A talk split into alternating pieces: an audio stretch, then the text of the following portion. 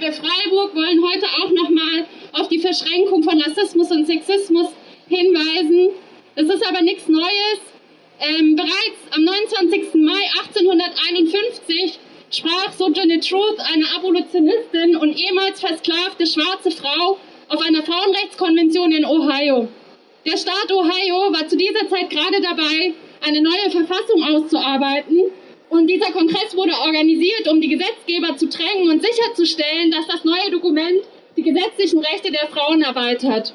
Der Kongress war auch eine von mehreren jährlichen Veranstaltungen, die in den Jahren nach dem 1848 in New York organisierten Wahlrechtskongress stattfanden.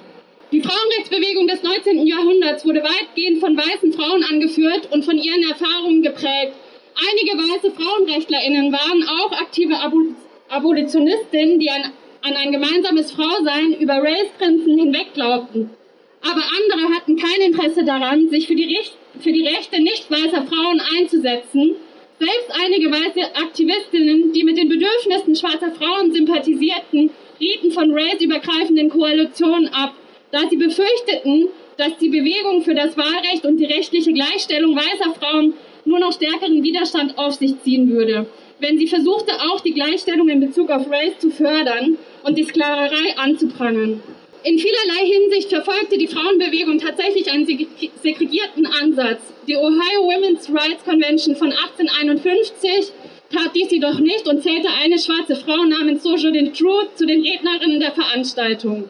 Truth wurde 1797 in New York in die Sklaverei hineingeboren. Ihr Geburtsname war Isabella Baumfree, aber sie nahm den Namen Sojourner Truth an, nachdem sie als Erwachsene aus der Sklaverei entkommen war. Als Rednerin und Pilger, Predigerin und Anführerin reiste Truth umher und arbeitete unermüdlich, um die Sklaverei anzuprangern und die Rechte von afroamerikanischen Frauen zu verteidigen. In ihrer Rede bekräftigte sie ihren Glauben an die Gleichberechtigung der Frauen und forderte die Männer auf, keine Angst zu haben, die Frauen ihre Rechte zu geben. In ihrer Rede And I a Woman, die sie 1851 auf einem Frauenkongress in Ohio hielt, forderte sie Gleichberechtigung. Die Rede trug die BIPOC-Initiative während der Demo vor. Sojourner Truth, bin ich etwa keine Frau von 1851? Nun, Kinder, wo so viel Lärm gemacht wird, kann irgendetwas nicht stimmen.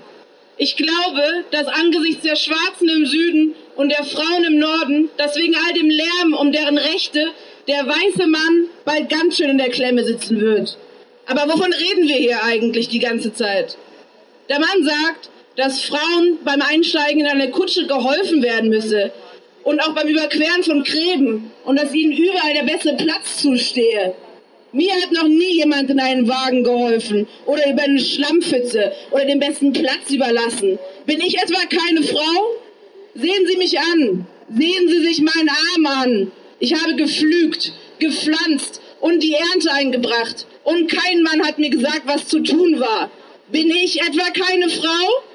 Ich kann so viel arbeiten und so viel essen wie ein Mann, wenn ich genug bekam. Und die Peitsche konnte ich genauso gut ertragen. Bin ich etwa keine Frau? Ich habe 13 Kinder geboren und erlebt, wie die meisten von ihnen in die Versklavung verkauft wurden. Und wenn ich um sie weinte, hörte mich keiner außer Jesus. Bin ich etwa keine Frau? Dann redet mir über dieses Ding im Kopf. Wie heißt das nochmal? Ja, ja, Süße, das meine ich. Verstand. Was hat das mit den Rechten der Frauen zu tun oder den Rechten der Schwarzen? Wenn in meiner Tasse nur ein halber Liter passt, in deiner aber ein ganzer, wäre es dann nicht gemein von dir, wenn du mir keine volle Tasse zugestehst? Da sagt dieser kleine Mann in Schwarz da zu mir, Frauen könnten nicht so viele Rechte haben wie Männer, weil Christus keine Frau war. Wo kam denn der Christus her? Von Gott und von einer Frau. Ein Mann war nicht daran beteiligt. Wenn die erste Frau, die Gott erschuf, stark genug war, um die Welt ganz alleine auf den Kopf zu stellen, sollten all diese Frauen hier zusammen in der Lage sein, sie noch einmal umzudrehen und wieder auf die Füße zu stellen.